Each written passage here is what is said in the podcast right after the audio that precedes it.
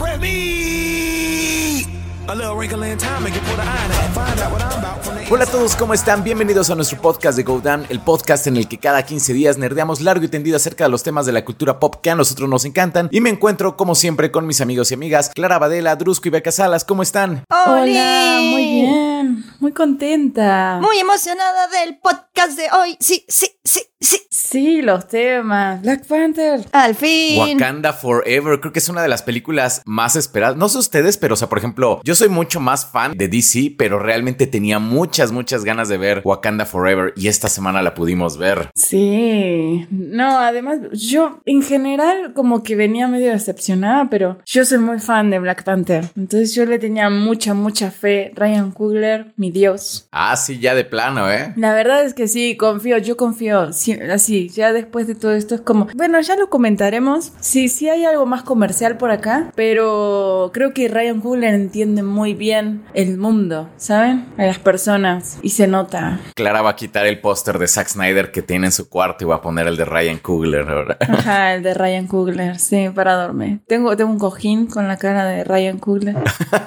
si no lo abrazo, no duermo. Sí, fíjate que yo estoy muy de acuerdo contigo y creo que es uno de los grandes atributos positivos que tiene Wakanda Forever y que también sigue la línea de Black Panther 1, que es la visión de Ryan Coogler y la forma en la que sí sabe construir personajes que se sienten verdaderamente diferentes, con motivaciones diferentes y que no teme explorar como matices de negro o, in- o matices de grises, no, no matices de negro, sino matices de grises. Yo dije, pensé que iba por otro lado. No, se está volviendo salvaje. Es que, o sea, a mí me parece que Namor es un personaje muy blanco y negro, pero su construcción está hecha para hacer que empatices con él y eso es algo que ya hablaremos eh, con spoilers y todo, pero me parece muy diferente y es hasta como una respuesta a series mediocres como Falcon and the Winter Soldier. Entonces, yo estoy muy emocionada. Sí. Oh, fuertes declaraciones, fuertes declaraciones. Pero antes de eso, tenemos antes chismecito de DC, porque justamente ya ven que acaban de nombrar a James Gunn y a Peter Safran como, pues bueno, los, no sé cuál es como el cargo en sí, o sea, como los líderes como a cargo del universo DC. A ver, tú, Beca. Sí, de hecho, son coseos de la división de DC Films. Ese es como su, su puesto, pues, o formal. Son codirectores ejecutivos de DC Films. Le responden directamente a David Zaslav, que es el mero, mero petatero de todo Warner Bros. Discovery. O sea, eso sale en las tarjetitas. Sí, todo eso. Sí. Lo mismo pensé en su oficina. Saslav, el mero mero petatero. David Zaslav, el mero mero petatero. Exactamente. En la puerta de su oficina dice eso. Eso está muy emocionante y está bien emocionante porque en lugar de tratar de encontrar un Kevin Feige que hiciera absolutamente todo, decidieron dividir el puesto y decirle a James Gunn, tú encárgate de toda la parte creativa y de la relación con artistas y demás. Y Peter Safran, tú encárgate de los números y los dineros. Entonces, eso está como curioso. Y creo que algo que muchas personas no saben es que como que The Rock quería que su compañía productora se encargara de esto, ¿no? O sea, como que sí quería un puesto ahí. De hecho, sí había dicho como en entrevistas, no, sí, a mí me encantaría recomendarle a DC quiénes pueden ser el líder o los líderes de esto. Y pues no se la dieron a él, se la dieron a James Gunn. Y de hecho, hasta el momento, The Rock no ha publicado nada, nada, nada acerca de James Gunn o de Peter Safran. Como Oh. bienvenidos a bordo, este, felicidades, es un honor trabajar con ustedes. A pesar de que The Rock postea y postea y postea, no ha dicho nada. Entonces, mm, Es que está complicado, ¿no? Yo creo que darte cuenta, sobre todo ahora que ya salió su película y que no fue el gran éxito que él esperaba y que no, este, como decía, iba a cambiar la, mm, la jerarquía de DC y todo eso. Cuando veo que no pasó nada con su película y que todo el mundo dijo, eh, la verdad es que como que siento que perdió mucho poder, Sí, como claro. que mientras la prometía y mientras estuvo ahí durante 15 años tratando, o 8, ponele, ponele que así bien en forma, 8. Los últimos 8 años tratando de darle a esta película hasta que de repente, pues salió mal o no sé, a nadie le importó. Es como de, ah, ok,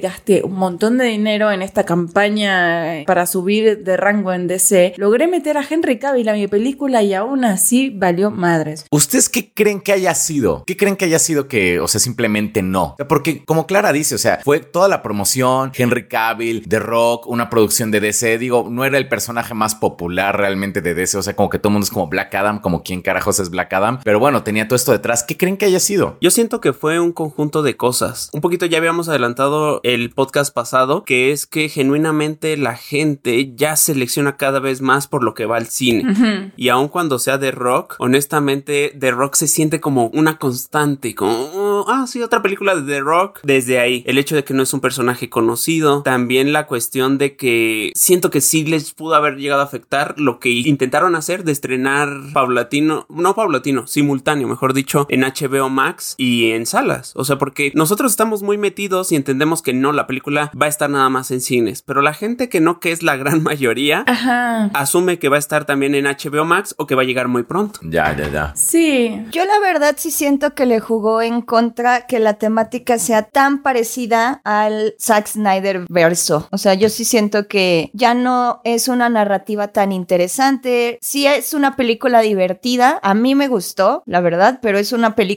genérica. O sea, es una película muy simple sobre el origen de un superhéroe y creo que eso ya también ya no estamos ahí, ni siquiera en narrativas o temáticas de superhéroes. Ya ahorita estamos o buscando algo verdaderamente innovador o estamos viendo secuelas y cada vez más diferentes con lo que está haciendo Marvel con sus series y así. Entonces, siento que esto ya simplemente es demasiado de nicho, creo, como para fans de DC. Híjole, no sé. No sé, porque justo, o sea, aparte de que él sea genérica y que sea una película de La Roca, eh, es como para todo público y simplemente creo que el género de superhéroes no es para todo mundo. O sea, a lo mejor esto podría ser una buena entrada, pero creo que es como, a lo mejor es como la única película de superhéroes que mucha gente va a ver porque el género no es lo suyo. Exacto. Sin embargo, yo creo que tiene que ver con combinación de lo que ustedes dos dicen. O sea, es una película genérica. Yo siento que es una película vieja. O sea, no es una película digna de algo que quiere ver la gente hoy. Entonces, por ende, vas al cine y no elegís ver Black Adam. Y eso tiene que ver también con La Roca. Yo lo estuve pensando y La Roca es marca de calidad para nuestra generación, a lo mejor de nosotros para arriba. Yo no sé si vos tenés 15 años, 16 años, vas a ver una película de La Roca y digas, ah, sí, por supuesto, La Roca. o sea, yo creo que a lo mejor mi mamá, nosotros, no sé, decís, bueno, es La Roca, ¿no? Pero nosotros incluso ya sabemos que hace películas genéricas. También yo creo que la gente como, o sea, como que el público en general, como que sí están buscando uno o que sea como de una franquicia conocida, como el MCU, o que sea un personaje que ubican por ahí de la cultura pop, o sea, llámese Aquaman, Flash, cosas así, porque por ejemplo, The Suicide Squad fue como algo, o sea, muy diferente, por ejemplo, a lo de Zack Snyder. A mí se me hace una muy buena película de Suicide Squad y, real- y le fue muy mal, pero creo que como que la gente no tenía como de dónde agarrarse. Estábamos en pandemia, pero sí había números en pandemia que eran mucho mejores que los de The Suicide Squad. Sí. Entonces, como que sí, sí, sí siento que también tiene que ver con esto de que la gente a lo mejor no encuentra algo de dónde agarrarse más que, pues sí, de la roca, pero no fue suficiente. Pero sabes que ahí sí fue un error tanto de La Roca como de DC. Si vos tenés ocho años anunciando esta película, pues tenés ocho años para construirle una imagen a la gente de quién es Black Adam, de qué es este personaje y de más o menos por qué debería estar hypeado. Y de repente no, o sea, no puede ser que después de ocho años de anunciar esta película, de estar así como de, eh, va a cambiar la jerarquía, va a cambiar la jerarquía. Y de repente es como, la gente llega al cine sin saber quién es Black Adam. Y salí saliendo sin saber quién es Black Adam, más que, o sea, que ahora hay un país nuevo en el mundo donde hay, tiene un superhéroe y de ahí no sale, ¿no? Que puede llegar a ser amigo de Superman. Punto. Entonces, como que decís, eh, o sea, es que ocho años tuviste para hacer esto, tenías un trabajo y lo hiciste mal. Exacto, porque creo que cada vez se requiere un compromiso más grande para asistir a una sala de cine. Por ejemplo, acabo de buscar las cifras de Canacine, que es la Cámara Nacional de, de Cine en México, y en 2019, que fue el mejor año para Disney, la asistencia promedio por habitante era de 2.77. O sea, en promedio la gente iba al año al cine tres veces. Entonces seleccionas muy bien esas tres veces que vas a ver. Y honestamente, pues ya están comprometidos por personajes más grandes, con quienes ya tienes un vínculo y que dices, ¿sabes qué? Sí quiero ver Spider-Man, sí quiero ver qué va a pasar con Black Panther, sí quiero ver la película en específico, quizá hasta que pretende el Oscar. Ya necesita cada vez un compromiso más grande la gente para que vayas al cine. Y justo pensaba mucho en eso que dices, Go, del Escuadrón Suicida, porque me acuerdo que tú y yo fuimos a ver la película en la misma sala y que salimos y que pensamos que iba a ser un éxito esa película y no. Y no, no, quedé. Quedé. sí, sí, la verdad es que está muy complicada la situación, siento, para DC, porque ya lo intentaron mucho y no. Es que era una película tan sencilla. Yo también creí que iba a ser un gran éxito, la verdad. Taquillero al menos. O sea, era una película tan sencilla, tan genérica, con La Roca, que la verdad La Roca siento que sí brilla como personaje, siento que funciona y que funcionaría en el futuro dentro de cualquier película como Flash, como Shazam, como Wonder Woman. O sea, el personaje funciona con cualquier otro del DCU. Y ahí siento que le jugó en contra, que no, no se está estrenando en China. Este es otro chismecito que les tenemos y es que Chan, chan, chan. las películas ni Black Panther Wakanda Forever ni Black Adam se van a estrenar en China. Wakanda Forever obviamente porque tiene un poquito de contenido LGBT ahí como ya saben cómo lo mete Marvel y Black Adam por un tema político porque Pierce Brosnan ha hablado con el Dalai Lama y ha expresado abiertamente pues su posición con respecto al Tíbet. Wow. Y en, o sea, pero hace años, ¿sabes? O sea, de que hace 10 años Pierce Brosnan visitó al Dalai Lama o 15 años y por eso ya China es como, no, Nel, ninguna película con ese señor. Los chinos no olvidamos. Ni perdonamos. sí. No, así como, no, Black Panther no se va a meter aquí. Tenoch Huerta un día confundió a China con la China poblana, entonces no. no, no. Sí, no puede ser. Y aún así, o sea, sus proyecciones son abismalmente diferentes, ¿no? Black Panther Wakanda Forever el jueves ya recaudó 28 millones de dólares. Un poco más que Thor, un poco más que Multiverse of Madness, mucho más que The Batman. Y Black Adam recaudó en Estados Unidos nada más 7 millones. Entonces ahí podemos ir viendo Uf. que Black Adam sí necesitaba a. China. O sea, Black Adam sí necesitaba la salida de China para recuperarse económicamente. Y está muy cañón. O sea, está, ahí sí siento que a Wakanda Forever no le va a afectar que no se estrene en China porque es una película que va a ser un gran éxito. Y a Black Adam sí, eso es muy triste. Pero a ver, por ejemplo, ahora yo tengo una pregunta. ¿Ustedes creen que si esta fuese la primer película de Black Panther, estaría en la misma situación? O sea, porque yo creo que todo el mundo está yendo a ver este Wakanda Forever porque uno, ya conocemos a Black Panther, dos, fue previo a Endgame y Infinity War, tres, está Tenoch Huerta, bueno, al menos acá como en México Ujú, y sí. para los latinos, pero no hubiéramos llegado ahí. Y cada que saliera como, sí, viva México.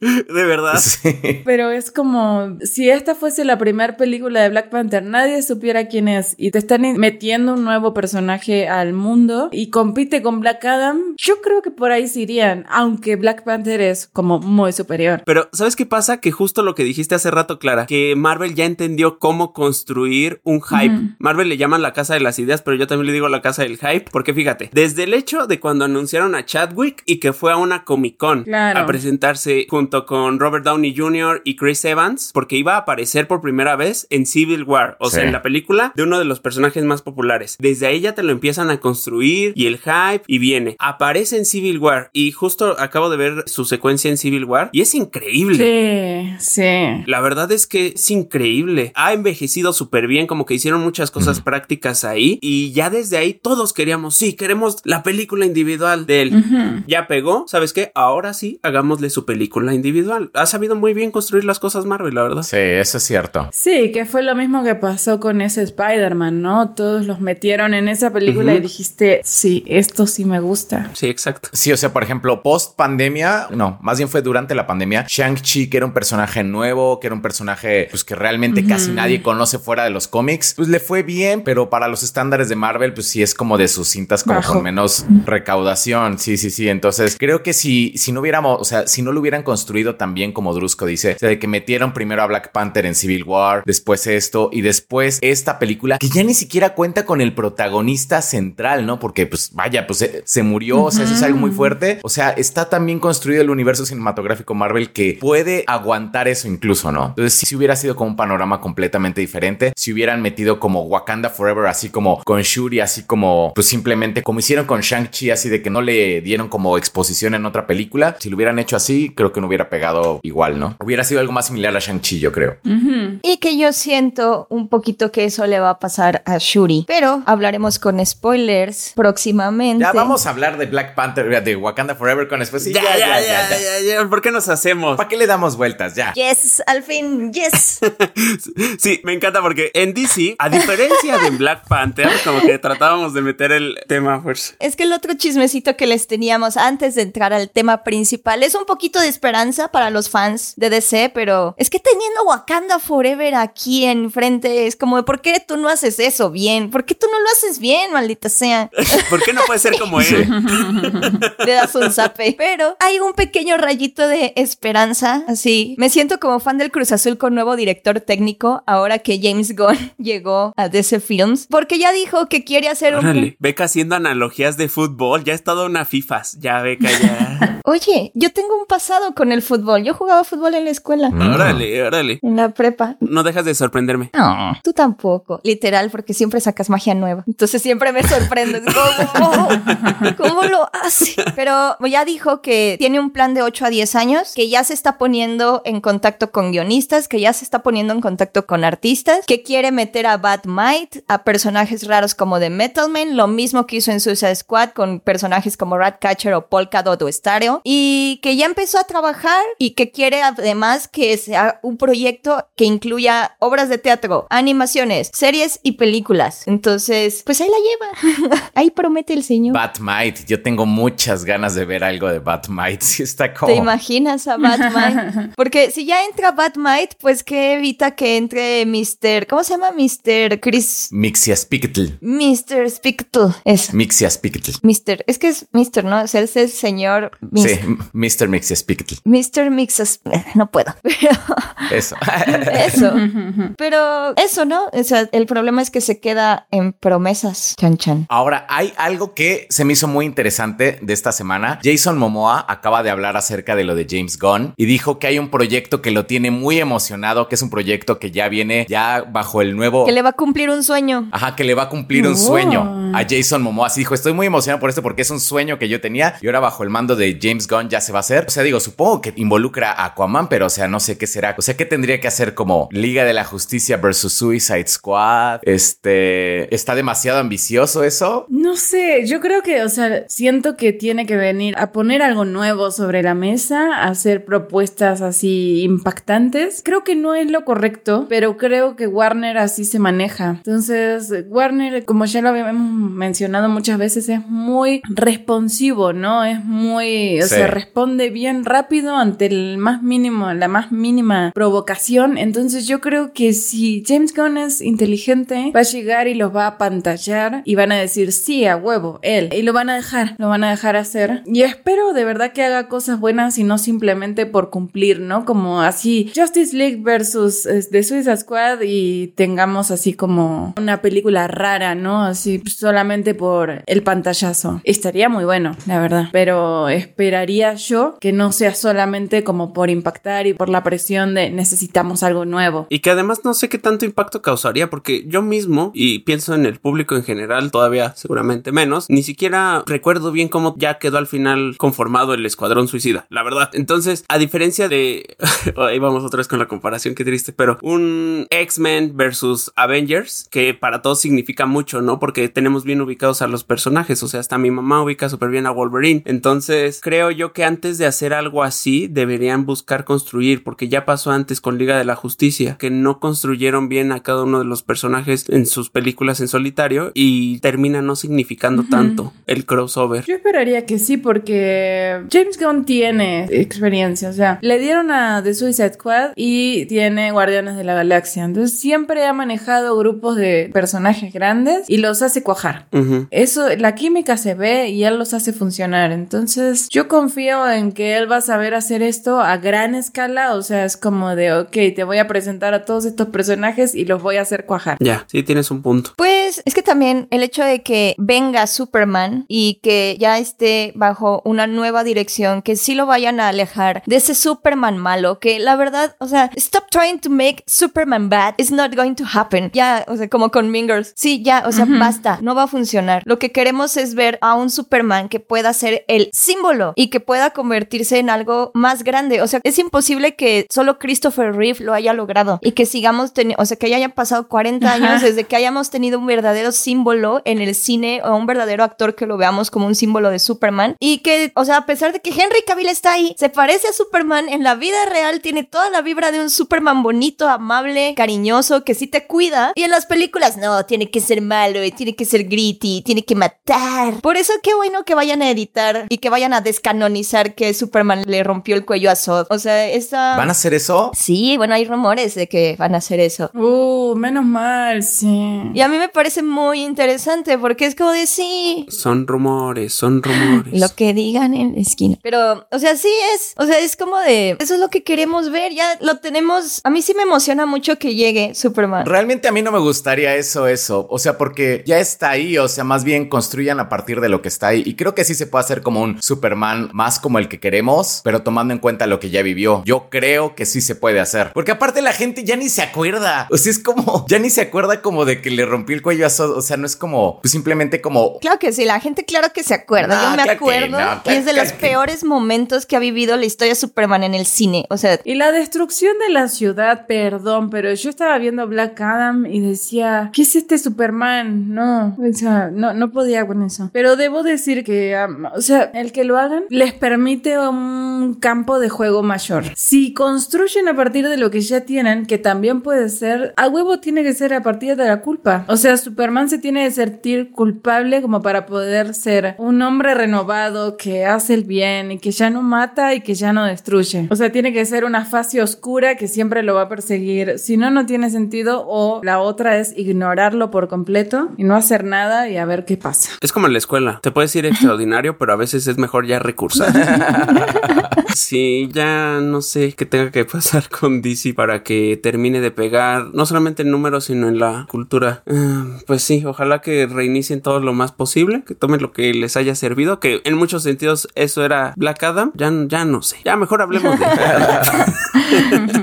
Bueno, bueno, sí tienen razón. Hablando de cómo hacer las cosas bien, es hora, llegó el momento. Wakanda Forever. ¡Ah! ¡Eh! Wakanda Forever. Ah, no, pero como somos mexas, ya no es Wakanda Forever. Ahora Talocan. es- ¿Cómo es la señal esa de Talocan? Ahora es ah, Kame Kameha. Kamehameha Mexa. O sea, lo siento, sé que viene de muchos códices mesoamericanos y tal, pero, o sea, común. La referencia más cercana es el Kame Kameha. Sí. sí, o sea, sí. No pueden hacer que se nos olvide el Kamehameha así como instantáneamente, sí. Sí, sí, mucho respeto a las culturas de verdad, pero, Pero no se nos va a olvidar el Kamehameha. pero no se nos va a olvidar el Kame Kameha. A grandes rasgos, ¿ustedes qué tal les pareció Black Panther Wakanda Forever? Así sin spoilers primero y ya nos vamos metiendo. A mí me gustó, me gustó mucho, la disfruté mucho, me gusta más la primera. Tengo unos temas con esta película, la verdad. A- aún así, a pesar de todos esos temas, la película es muy buena, creo que está muy bien lograda, me encanta la visión de Ryan Coogler, creo que vale la pena verla, creo que vale la pena verla en el cine. Namor me encantó, la verdad es que todo lo de... mm, ¿Talocan? Talocan, ajá. Todo lo de Talocan me encantó. Creo que, que fue una muy buena introducción de toda esta gente al universo de Marvel y creo que fue muy acertado hacerlo en la película de Black Panther. Y creo que Ryan Coogler lo manejó muy bien. Y creo que las referencias incluso como históricas y así, las hizo cuadrar de una manera muy orgánica, ¿no? Las usó y de una manera muy buena. Entonces todo eso me gustó, creo que tiene mucho corazón, creo que tiene mucha dedicación, mucha investigación y el homenaje a Chadwick Boseman me encantó, la verdad es que sí está muy emotivo todo ese tema. Yo no confiaba así como, bueno, Shuri, ¿no? La antivacunas, pero funciona, creo que está bien y creo que no va a durar mucho, o sea, creo que muy pronto la van a tener que cambiar, pero bueno, ahora ya que terminemos y vayamos con spoilers, este, platicamos de eso. Y tengo unos comentarios, pero la verdad creo que muy buena, me gustó. A mí la verdad también me gustó, creo que es una buena película, creo que tiene muchas cosas que me gustaron mucho, pero muchas cosas ya las hablaremos ahorita, particularmente el inicio, o sea, creo que la primera mitad me fascinó, yo quedé fascinada con la película, con la propuesta, el concepto, todo, o sea, la construcción de Namor, la construcción de los talocaniles, está muy... ¿Ese es el gentilicio? Pues así le gritan amor al final cuando ya llega como barrio, barrio, talocaniles. No recuerdo. Taloquenses. Taloquenses.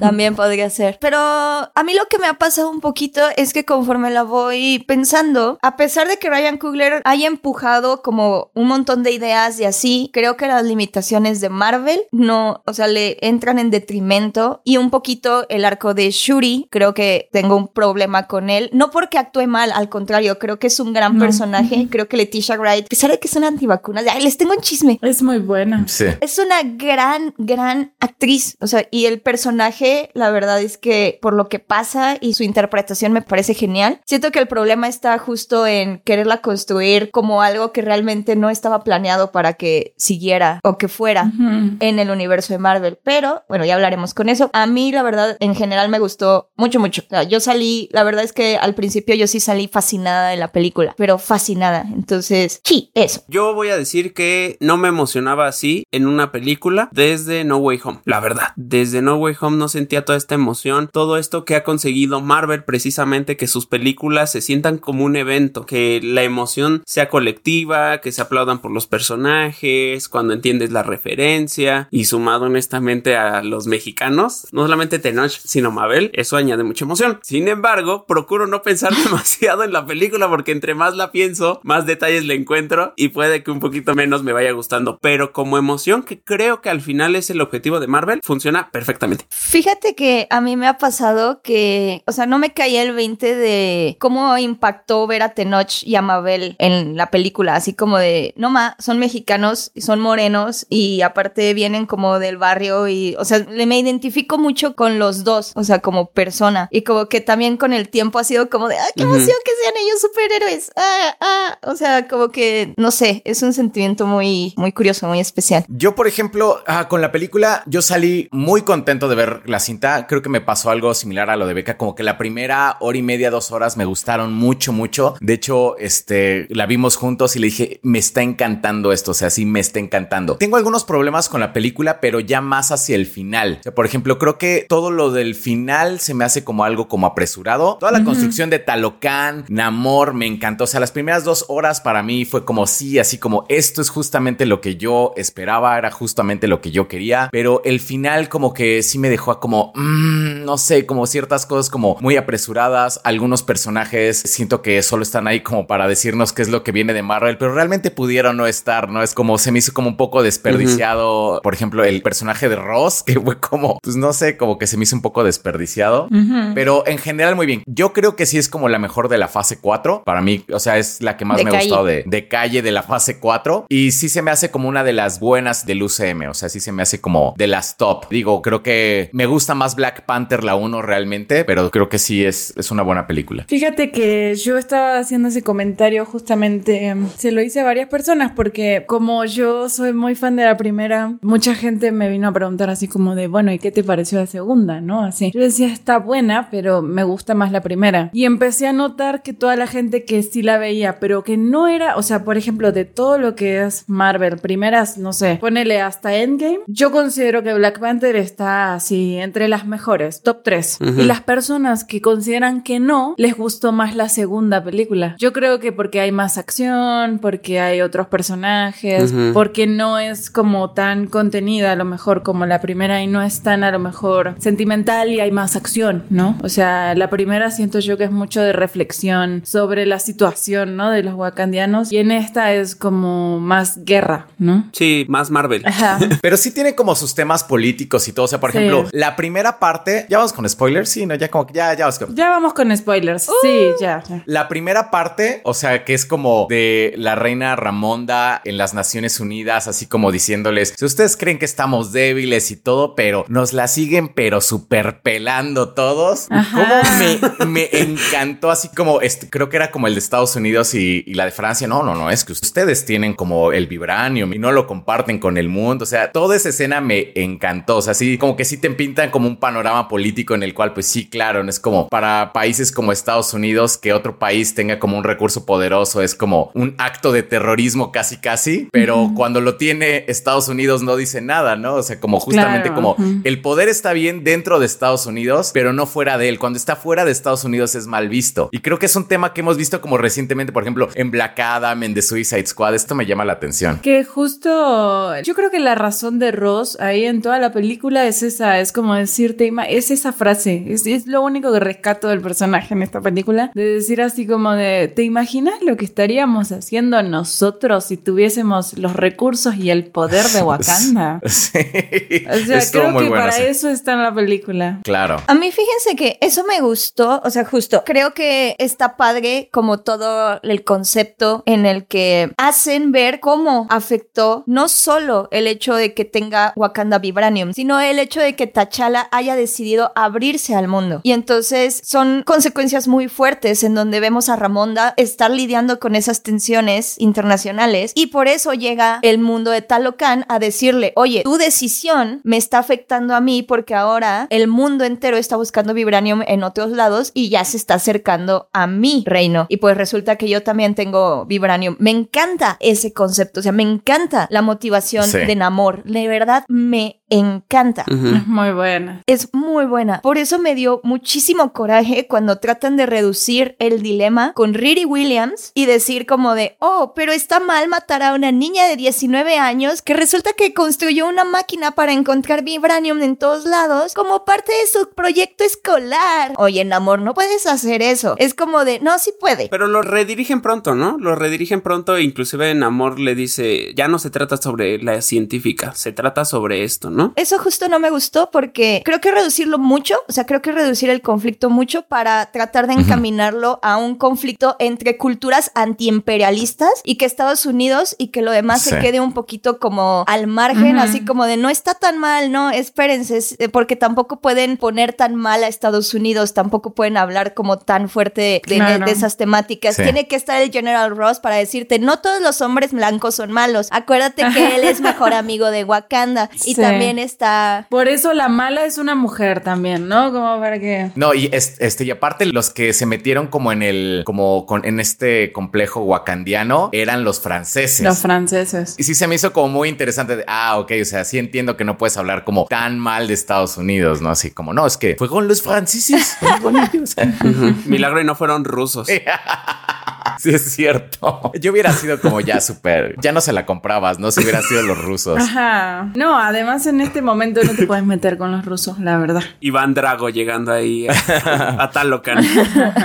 Yo me encargo. Fíjate que yo, o sea, la verdad estoy de acuerdo con que toda la primera parte de la película me gustó mucho. Me hizo acordar mucho a mm, El Soldado del Invierno, la verdad. A ese tipo de película dije, wow, si esta película se va por acá, va a ser increíble. Después cambia, ¿no? Y ya no, no se va tanto por ese lado y dejan esa parte como política de lado y entonces es más como la pelea por la niña y luego la pelea este, entre los líderes y demás. Pero mm, la verdad es que tengo un gran conflicto con la presencia, o sea, entiendo y me gustó que la introdujeran. Tengo un gran conflicto con la presencia de Riri Williams en esta película. O sea, me gustó el principio, me gustó el personaje y ya al final, o sea, la niña solo estorba. Es como ya, le, le ganaste a la vida, ya está. Te salvaron, ya llegaste a Wakanda. A partir de ese momento, siento yo que me estorba en la película. Y sus motivaciones no las entiendo y, y no es como... ah, para mí así fue como un... Sí. Dos puntos menos para la película en cuando está en la nave y dice, por la reina. Y como, ¿qué? ¿De qué estás hablando? Bien poser, La ¿no? Bien. conociste 15 minutos y se ahogó al lado tuyo. Es de esas morras que van a, a pueblos mágicos y ya se sienten locales y cosas así. Así, así, totalmente por la reina. Y dije, ay, no, sáquenla, por favor. Sí creo que hay muchos problemas con Riri Williams. O sea, por ejemplo, sí siento que es reducir, como dice Becca, como un conflicto que era muy complejo, que justamente en Amor dice, o sea, lo que hizo Wakanda me afecta a mí como nación. Eso Ajá. estaba como muy complejo como para reducirlo simplemente a un personaje de Riri Williams. No me encantó, o sea, no lo odié, pues, o sea, como ella como personaje, pero a mí tampoco se me hace que brillara particularmente. O sea, por ejemplo, Kamala, su serie mala, mala, mala, pero su serie era Kamala. ¿Entienden? Tremendo go. Qué mala serie. Qué mala serie. Andamos de simples, perdón. Este, pero ella sí brillaba en su serie y con Riri Williams yo no lo noté aquí. O sea, por ejemplo, Chadwick Boseman sí brillaba en Civil War a pesar de que estaba ahí con el Capitán Américo y con Spider-Man y con Iron Man. Y aquí con Riri Williams no lo sentí. Además de que, bueno, el traje, el del final a mí se me hizo horrible, la verdad. O sea, como, bueno, o sea, aparte del CGI, que ya como que Marvel ya cada vez como que le echa menos ganitas al CGI, que, pero pues bueno, supongo que pues, nos vamos a tener que acostumbrar a eso. Es, como, es lo que hay. Me encantó algo que dijo Beca saliendo de la función. ¿Recuerdas, Beca, lo que dijiste sobre la armadura de Ironheart? Ay, no me acuerdo. Porque ves que le dicen, se va a tener que quedar tu armadura en Wakanda. Y Beca dice, sí, fue como casi casi le dice, no, la vamos a, a mejorar para tu serie. ahí, sí va a estar padre. ya sé, es que sí, o sea, Riri como que, es que ¿saben qué? Creo que ahí viene como mi, mi conflicto con Shuri, que es como, al principio cuando la ves, se me hizo muy fuerte el inicio, o sea, que ella esté obsesionada con tratar de buscar la manera tecnológica para salvar a su hermano y que no pueda y que por eso no haya estado con su hermano. Híjole, dije, qué duro. No, Shuri, ¿por qué? Y como que Riri Williams quería hacer como esta relación entre la tecnología, innovación y las tradiciones y me parecía como un conflicto interesante y me parecía que podían ser como una mancuerna interesante, pero al final no lo son. Y luego miran como la historia de Shuri a que sea también como qué tipo de regente quiere ser o qué tipo de líder quiere ser entre tomar el manto de Black Panther, entre volverse reina, entre que no bla. Y siento que porque Namor es un personaje tan fuerte en el que realmente él tiene razón, punto, y está haciendo las cosas bien, como que de repente ponerlo, atacar a Ramonda, matarla, que a mí me, gustó muchísimo esa escena, la verdad, pero de repente siento que en ese momento a Shuri le meten exactamente el mismo arco que a T'Challa, porque T'Challa también tuvo que lidiar con la muerte de su padre, con las ganas de venganza, tuvo que estar con Killmonger, tratar de convertirse en su propio regente, y siento que eso lo hicieron pues mejor en Black Panther porque aparte Killmonger... Porque fue toda la película. Fue toda la película y Killmonger sí era un contrapeso bien interesante porque le está diciendo Tachala, estás haciendo lo mismo que tu padre está haciendo un tibio, deja de ser un tibio y deja de ser un tibio, pero encuentra una manera más interesante de dejar de ser tibio, ¿no? Se abre al mundo, trata de buscar paz, trata de buscar diplomacia. Eso se me hizo bien cool. Y aquí es como... Que es la belleza de Killmonger, que sí causa un cambio en el protagonista, ¿no? Exacto. Y aquí con Shuri como que no lo sentí así. Entonces, de repente siento que la película rumbo al final con la pelea, a pesar de que es tan interesante que Wakanda no tiene oportunidad contra Namor nunca, ni contra los talocaniles, es como de, mm, o sea, mm, creo que es Shuri. Creo que me voy a desconectar porque me están arruinando la película. ya, ya, Es buena, es buena. No, o sea, mira, yo estoy de acuerdo con Beca. La verdad es que sí. Ahora voy a pasar a cosas que creo que están tan buenas que eso lo hacen mínimo. Pero estoy de acuerdo con el tema de que la última, yo creo que son los últimos 40 minutos de película, en el momento en el que ya están en Wakanda. O sea, creo que a partir de la muerte de la reina, me pasó que a Shuri tenía todas las razones y toda la motivación para que pase lo que pasara y simplemente no le creí. Porque cuando ella se toma la hierba y ve a Killmonger, decís, ok, tiene sentido, pero no le creo que esté tan enojada y tampoco siento la conexión entre primos porque hubiese tenido mucho más impacto si de repente, no sé, T'Challa se volviera a encontrar con Killmonger alguna vez en algún enojo, ¿no? O sea, entenderías, ¿no? Que apareciera, pero que Shuri viera a Killmonger es como, está raro, está raro. También esa conversación. Sí, se sintió muy fanservice, ¿no? Sí. Y qué buen fanservice verlo fue como de... No, para mí fue así como de, uff, espero que aparezca mucho más Michael B. Jordan, ¿no? O sea, te amo. Sí. Pero está raro y entonces es como en ningún momento le crees todas las motivaciones a Yuri. Creo que solamente hay una escena que es cuando tiene la lanza contra el cuello de Namor. En ese momento sí le crees y dije, ah, ok, estaba enojada, ¿no? Y cuando la apuñalan y todo, pero creo que todo lo demás es como de Nakia diciéndole a quién viste, decime a quién viste, no lo hagas por enojo y que todo el mundo siga atrás de Yuri y diga, ah, sí, la Black Panther, solo porque es la única pobre que quedó de la familia, como que no, no me cuadra, ¿no? Entonces siento que es todo muy apresurado y no puedo creer que nadie se haya dado cuenta de que esta estaba buscando venganza y de que un Baku no la haya parado. O sea, un Baku la escuchó decir quiero la cabeza de ese tipo y que todavía haya llevado a todo su ejército a pelear. Es como los mandaste a la muerte. Sí, pero es que ella era la reina de Wakanda y realmente, o sea, son muy como arraigados a sus costumbres. Tan es así que cuando llegó este Killmonger y retó a T'Challa y le ganó a T'Challa en la primera película, no, pues, pues le ganó a los madrazos. Entonces, pues este hombre que en su vida, que en su vida, así como obviamente merece ser el rey de Wakanda. Sí, pero Umbaku fue el único como que se hizo aparte y como que sí se nota que tiene principios. Y que lo recuerda en esta película, les dice, ustedes que pusieron de rey a Killmonger, eso estuvo chido. Ajá. Sí. Y que a ellos, justamente por esa razón, a ellos pudieron ir Shuri y la reina. O sea, es que sí hay un trasfondo ahí. Entonces, como que siento que por eso, o sea, no es que no funcione, es que simplemente se empieza a caer un poquito y. y- Pero ahí lo entiendes un poco más por el ataque que hace Namor después a Wakanda. O sea, cuando ahoga a Wakanda, está muy cañón y creo que ahí un Baku se dio cuenta Ajá. de que no, pues es que este man va a venir y va a arrasar con absolutamente todo. Buen punto. Entonces, algo hay que hacer. Sí. No sé si sea lo correcto, pero algo hay que hacer, ¿no? Exacto, o sea, porque cuando lo vemos justo está teniendo una conversación y un consejo para ver qué hacer con él, ¿no? Y él mismo, un Baku dice, es que no le están diciendo rey, no le están diciendo general, no le están diciendo nada, le están diciendo Kukulkan, o sea, es un dios para su gente. Kukulkan. Y hasta señala al cielo, señala al cielo. Sí, está muy cañón, o sea, un Baku le tiene miedo. Creo que eso hubiera estado muy padre ver. Pues después de semejante madrazo que le dio. Ajá, también. Pues, él mismo dice, ¿no? Que puede ser tan fuerte como The Hulk. Oigan, rapidísimo, rapidísimo. Sí entiendo todos los detalles que están mencionando, nada más que me gustaría señalar que el principio, la forma en la que se da el deceso de T'Challa me pareció muy elegante.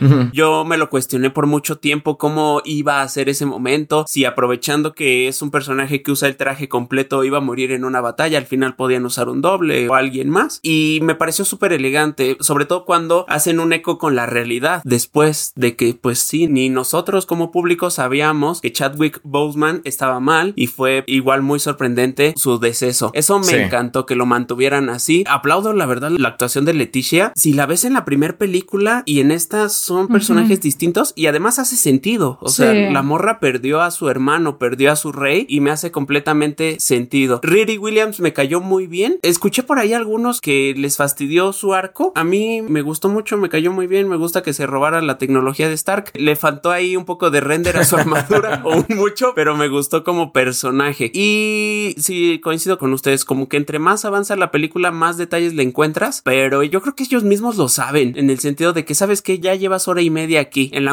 última media hora ya te voy a tener tan enganchado que me vas a perdonar muchas cosas. Sí. Y creo que sí le perdonas como varias cosas. Este, lo que mencionas de lo de Chadwick Boseman, cómo manejaron todo, a mí se me hizo igual. O sea, se me hizo como muy buena la manera en la que manejaron su muerte, qué tanta exposición le daban. O sea, porque tampoco se sintió como que mencionaban a Chadwick a cada rato. O sea, o sea, como, Ajá, y salía en una nube como en el Rey León, ¿no? y ándale y salía como en una. O sea, no se siente así como de mal gusto, no se siente de mal gusto. De hecho, el opening de Marvel, la cortinilla así que como. está en silencio. No sé si les pasó, pero por ejemplo, todo en silencio y el cine estaba completamente en silencio. Nadie suspiraba, o sea, nadie dijo absolutamente nada. Nadie fue como, ah, qué bonito. O sea, fue como tan, tan impactante que esa cortinilla se quedara en silencio que así, o sea, en una función de prensa, yo jamás. Sí, porque es literal un minuto de silencio por Chadwick Boseman antes de empezar la película. O sea, y atrévete a no hacer tu minuto de silencio por Chadwick Boseman. Y el final con este ritual que hace esta Shuri y todo, y que ahí cierra la película. O sea, todo lo de Chadwick se me hizo manejado así como, así súper bien, súper bien, sí. Sí, muy elegante, sí. Estoy de acuerdo con todo, absolutamente con todo, menos con T'Challa Pero, Jr. ah. Ajá, menos con T'Challa Ah, Jr. sí. T'Challa Jr., o sea, Sí, o sea, no le veo el punto, no, a mí no me molestó. A mí no me molestó, pero sí fue como de, ok. Pero la escena toda mal hecha, toda mal filmada, toda cursi. Sí, bueno. Toda, o sea, o sea, ahí sí es como, no. A mí sí me gustó. Pero es porque necesitan ir plantando así como un nuevo Black Panther. ¿Qué tal que se les muere Shuri mañana? Y- Y ahora el niño de siete años, ni modo. Y ahora el niño, al menos ya se, también se llama T'Challa, entonces es como de, bueno, el Black Panther de vuelta. Es como... Lo único que yo sí tengo que rescatar, que para mí, o sea, y por esta razón le perdono lo que sea a esta película, es Angela Bassett. No mames con la actuación Sí. de Angela Bassett. O sea, la escena en la que están destituyendo a Okoye de su puesto. Y Ah, esta mina se para y sí. le dice, ajá, ¿y dónde está tu marido? Si no es en una cárcel donde podés ir a verlo. Yo enterré a mi marido, enterré a mi hijo y después de eso se muere. No, o sea, de verdad. Sí. Qué actriz, de verdad dije, hacía Sí. Mucho, pero mucho que no veíamos un nivel de actuación de esta calidad en una película de Marvel. Sí. O sea, podés ver muy buenos actores, muy buena dirección, podés ver muy buen manejo de las cámaras, podés ver un muy buen guion, podés ver muchas cosas, pero ese nivel de actuación, que es el mismo de la primera escena cuando está en la ONU, es que qué nivel de actriz, de verdad, dije, Sí, "Ah, esto es la película. Godes. Sí, sí, la verdad sí se rifó. La verdad que sí. Y Okoye también, en el momento en el que la están destituyendo, es así como de yo di mi vida por Wakanda. Y de repente así yo, flashazos de Black Panther 1 cuando literal así como de me vas a matar por Wakanda, my love. Y por Wakanda, por supuesto. Y sabes que es una chulada en esa secuencia, Clara, que como que, o bueno, no sé si a ustedes les pasó, que cambias de bando. Por un lado estás apoyando a Okoye de, ah, pobrecita, sí, no, no la destituyan. Y con la actuación dices, No, Ajá. pues, oh, rayos, tienes razón. No, ya, Tienes entrega razón, tu no, lanza, sí, ya. Sí, me gustó también que metieran este tema de las Midnight Angels. Hay otro diseño que está horrible. Este ve horrible. Está feo, está horrible, está Es- horrible. que está feo como pegarle a Dios, sí, está. Sí. Era depredador, ¿no? Era depredador, parecía más depredador. Dicen, en los cómics es así. Me vale que en los cómics sea así, o sea, está feo. Bueno, en los cómics no se ve tan de plástico, ¿no? O sea, sí, Sí. se ve así oh, hecho como eh, se ve como un disfraz que hubiera hecho mi mamá para un acto de la escuela. No soy un Midnight Angel, soy un monstruo. Pero creo que está bueno, o sea, finalmente es como me gustó la conexión con los cómics en el sentido como de Black Panther, o sea, tiene una historia larguísima y tiene cosas nuevas y siento que el hecho de esta película, tanto de eso como de Riri Williams es como de, ok, vamos a conectar con cierto último periodo de cómics, entonces y, y esto ya es más lo nuevo, ¿no? Entonces no tenés que leer a Stan Lee, ¿no? Tenés que leer lo nuevo. Entonces creo que, que eso es positivo, aunque sí, ambas pueden no estar en la película y Angela Bassett la puedes llevar. Creo que tiene muy buenas cosas esta película. Creo que mi problema es que pudo haber sido mejor, pero eso no. Ah, Es que saben que no, sí quiero mencionar Talocan. Me pareció un poco decepcionante. Una vez que vemos todo el universo de Talocan, que sea tan oscuro, no me gustó eso, porque vemos a Wakanda y lo vemos como un sitio tan vibrante y lo vemos tan colorido, con unas personas tan diferentes, con tantos detalles a culturas, a vestimentas, a comida. Y en Talocan fue poquito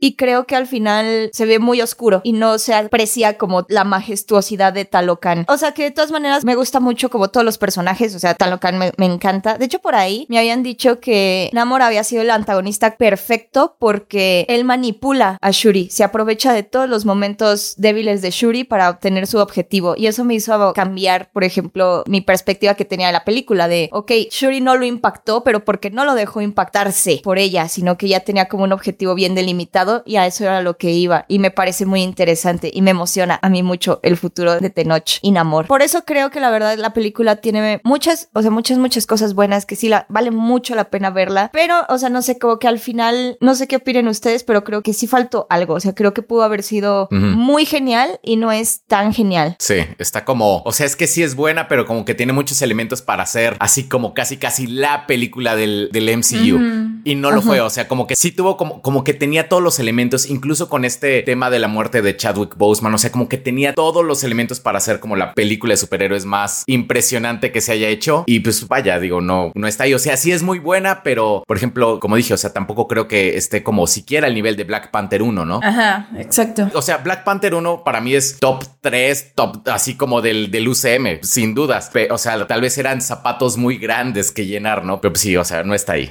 En ese sentido, insisto que me recuerda mucho a No Way Home, que esa película fue muy emocionante verla en salas, pero ya después cuando la veías solo en tu casa, como que sin los gritos, ya no era igual, ¿verdad? Como que ya no fue igual. Sobre todo cuando ya conoces como la sorpresa y así, ¿no? sí. Sí, creo que la verdad, o sea, sí, sí hay cositas que se le pueden criticar, decisiones que a lo mejor cambiándolas un poquito hubiera podido mejorar, pero supongo yo que por cuestiones de tiempo, no sé, de decisiones Marvel, no se pudieron hacer y siento que Ryan Coogler fue muy listo y las corrigió o, las compensó por otro lado. Entonces se perdona y sigue manteniendo un nivel de calidad. A lo mejor está medio desnivelada en varias partes, pero de repente decís, bueno, cuando haces un, un balance general es una excelente película, considero. Eh, entonces yo estoy muy contenta porque mm, es algo, pues a lo mejor no distinto, pero es una gran introducción a cosas nuevas. Entonces por fin creo que esta es una película, a diferencia por ejemplo de Doctor Strange, de que está buena, nos gustó, es un nuevo aire, pero no te introduce nada nuevo. Y creo que Black Panther, esta nueva película Wakanda Forever, te está metiendo nuevos personajes, una nueva población, un nuevo líder y cosas que decís, ah, ok, de esto sí quiero ver. Sí quiero ver una película de Tenoch Huerta. Sí, sí, sí, sí quiero. Y sí quiero volverlo a ver y quiero ver cuando se encuentre con otros este, personajes del UCM. Y quiero ver qué van a hacer con Riri Williams. O sea, sí quiero verla en solitario porque acá como que no dio. Entonces creo que hacía mucho no sentíamos eso.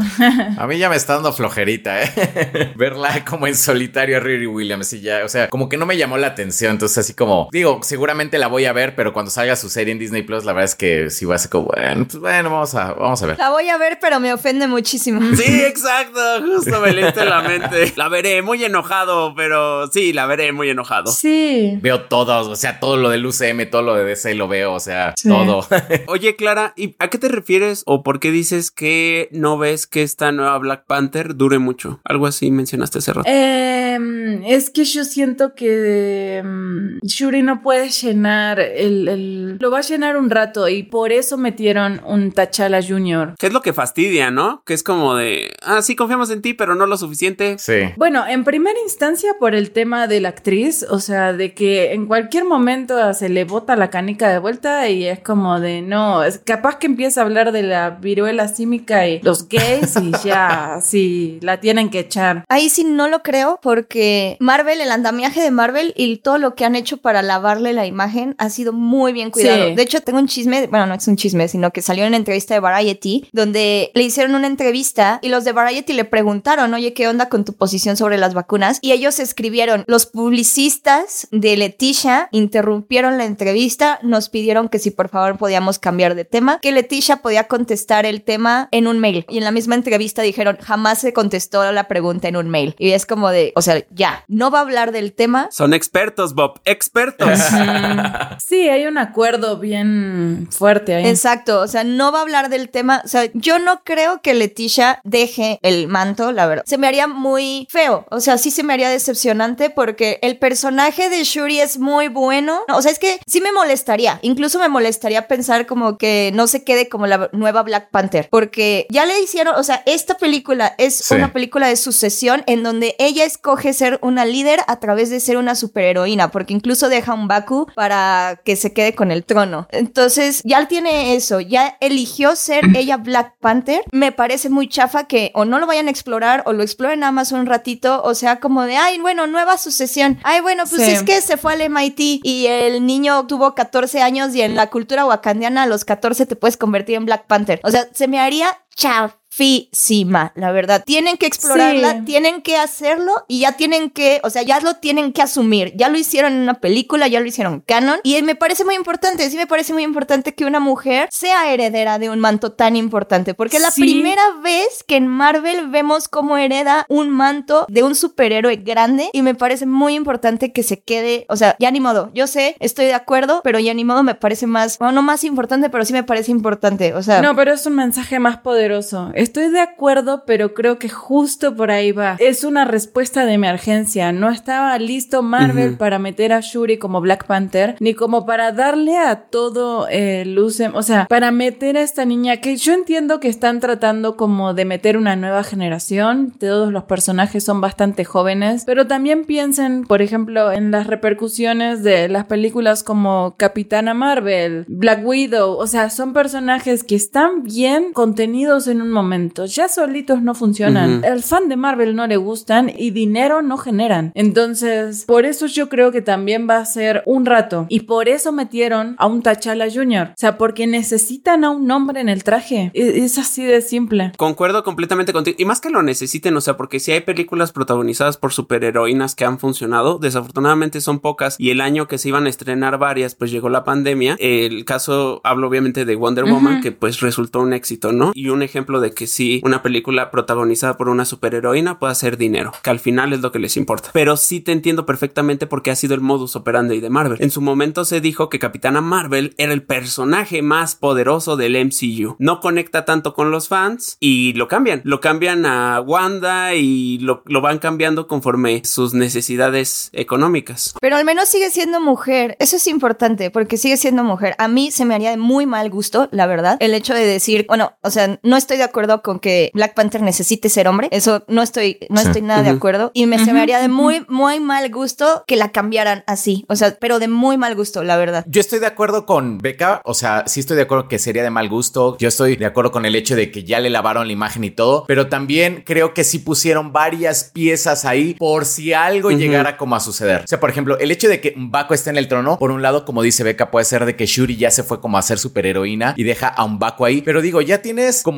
las nuevas, las hierbas estas para hacer como a un nuevo Black Panther. Tienes a un Baco en el trono, tienes al hijo de T'Challa. Como que sí siento que se dejaron como varias salidas ahí como por si se llegaran a ocupar. Exacto. Como que, o sea, no es coincidencia. Como... Es que yo creo que vamos a ver más Black Panther Shuri. El problema es que cuando los números no reflejen lo que Marvel quiere o que no tenga el impacto que tenía T'Challa como Black Panther o que no la puedan meter en algunos grupos o la tengan que meter como parte del grupo de los jovencitos y no pegue tanto, la van a cambiar. No sé si les pasó a ustedes, a mí me gusta el personaje de Shuri, o sea, desde la primera película me gusta mucho el personaje de Shuri, pero como que no la, o sea, no la siento como que tenga como, no sé si es la personalidad, el carisma como para llevar como una franquicia, como que sí siento que no, o sea, no, no la vi como con, con ese aire como de estelar, o sea, como que realmente no la vi, yo no la sentí de esa manera. Pero la verdad la necesitan, o sea, es que también me pongo a pensar como, porque incluso Riri Williams le dice, ay, dame, yo quiero de lo que tomó ella en la película y tal. Sí lo veo, pero, o sea, realmente tenemos el referente de Chadwick porque Black Panther la rompió, pero en esta película yo creo que más bien la están preparando para que sea justamente un personaje como de ensamble. Ándale.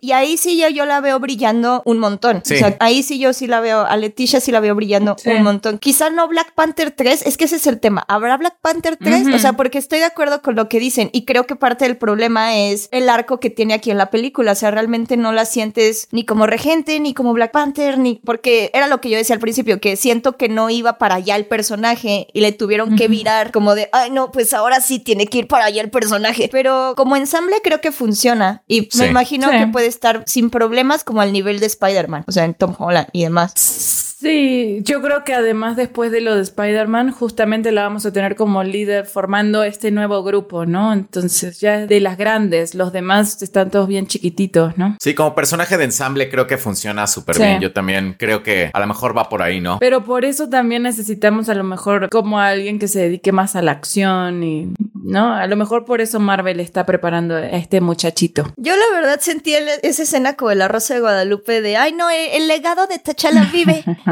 Vive en la brisa y nunca más lo vamos a volver a ver. Marquen mis palabras. Ya había perdido todo. Déjala que tengo un sobrinito, Beca. Qué amargada. No, no. Marquen mis palabras. Nunca vamos a volver a ver a T'Challa Jr. Más que mencionado así como de, ay, le voy a llevar esto a mi sobrino. Va a estar en la pelea cósmica con Galactus y va a decir como, oh, para mi sobrino. Y ya es, así es lo que vamos a conocer de T'Challa Jr. Qué mala escena. Me enoja esa escena. Es como de, ay. y es parte de, de la la clave de su éxito, aunque ellos digan que no lo planearon, pues ya desde Iron Man 1 que al final nos metieran a un Nick Fury, ya te hablaba de un estudio que habría posibilidades y lo han hecho siempre. Entonces, esta es una posibilidad más que a lo mejor usan en 3, 5 años o a lo mejor usan en 10 y ya llega T'Challa Jr. a reclamar el trono. No sabemos. La verdad es que. Juego de panteras.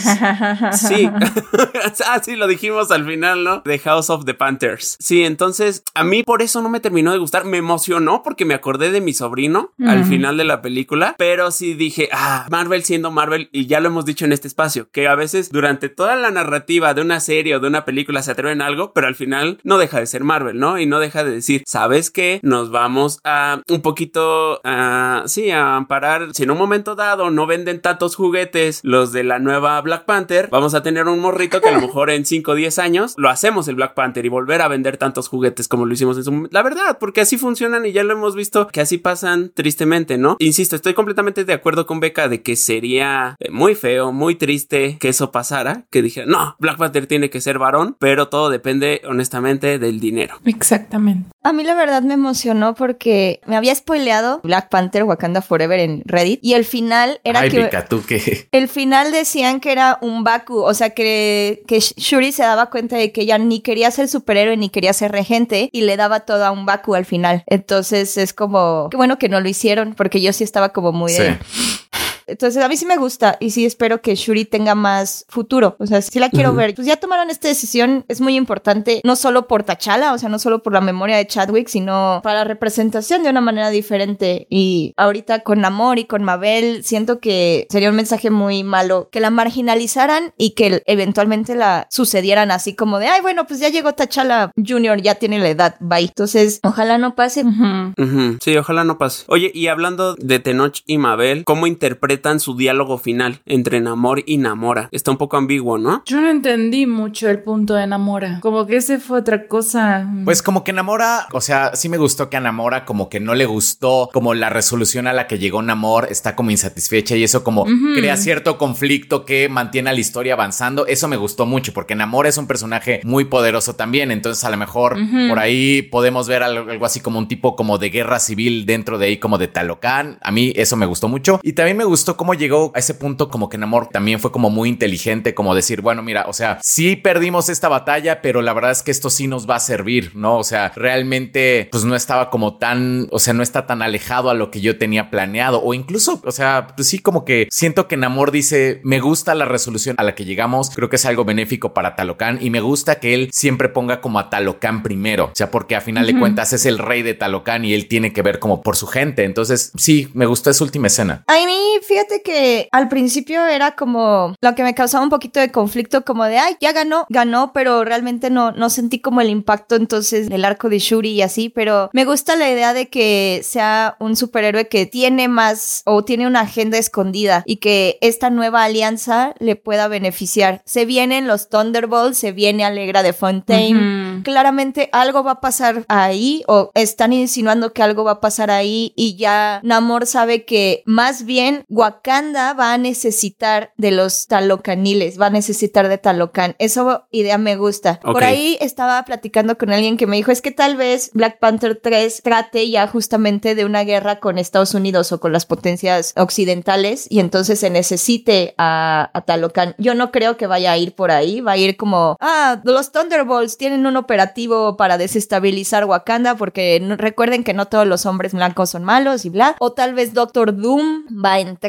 por ahí. Yo sí espero que entonces haya un conflicto más grande y que más bien Wakanda necesite a Talocan. Y eso a mí me agrada. Pero bueno, estas fueron nuestras impresiones de Black Panther. Ustedes déjenos en los comentarios si les gustó, si no les gustó. Recuerden que los leemos todos. Y recuérdenos sus redes sociales porque pues, para que nos vayan siguiendo en todas. Yo soy Drusco y pueden seguirme en Soy Drusco en todos lados. Y les recomiendo, si quieren como tener otra película con vibras de Wakanda, las mismas vibes, La Mujer Rey. Está buenísima. Siguen en algunas salas y sería una gran función doble, ver La Mujer Rey y Wakanda Forever, o si no, ya cuando llegue a, formato doméstico. Nice. A mí me encuentra como Clara Badela en todas mis redes, Instagram, TikTok y YouTube. Y también síganos en nuestra cuenta de podcast, Go Podcast, en TikTok y en Instagram, que vamos a estar subiendo clips y historias y todas las cosas este, relacionadas con las cosas que platicamos en el podcast. A mí me encuentran como Beca Salas en todos lados. Tengo que hacer como una acotación porque al parecer hay un poco de confusión. Es una, es beca como si fueran a escribir la palabra beca con B grande, una E, una C y en medio va una K y después ya una A. Salas de salas de cine y a mí me encuentran ahí. Sigan disfrutando de Wakanda Forever. La verdad yo sí siento que es muy importante y siento que es muy importante que haya llegado un personaje como Namor, como Tenoch Huerta. Yo sí lo veo y lo siento tan importante como la llegada de Chadwick al universo, la llegada de Black Panther en general. Yo sí la siento así de grande, así de importante. Entonces es muy emocionante que tengamos tantas promesas en una película que sí se siente diferente y que sí ofrece conceptos distintos. Entonces vayan, vayan a verla y esperemos que James Gunn rescate también el DCU para que entonces tengamos muchas, muchas producciones de superhéroes buenas. Y a mí me encuentran como el Monitor Geek en todas las redes. Por cierto, síganos en las redes de GoDam porque, por ejemplo, esta beca acaba de subir un reel muy bueno porque le hizo una entrevista a Tenoch Huerta y vivió un momento gracioso con él. Entonces, si quieren enterar, está muy gracioso. Vayan a checarlo ahí, vayan a checarlo ahí. Entonces, vamos a estar subiendo más contenido y bueno, leyendo sus propuestas. Y pues bueno, nos vemos dentro de 15 días. ¿De qué vamos a hablar? No sabemos. Sorpresa. Eh. No sabemos. Sorpresa. Chimichurri. Chimichurri. Pero seguramente va a ser algo muy, muy, muy interesante. Pero lo vamos a estar avisando en redes. Pero bueno, eso fue todo. Este, y nos vemos la próxima. Hasta luego. Chao. Bye. Adiós.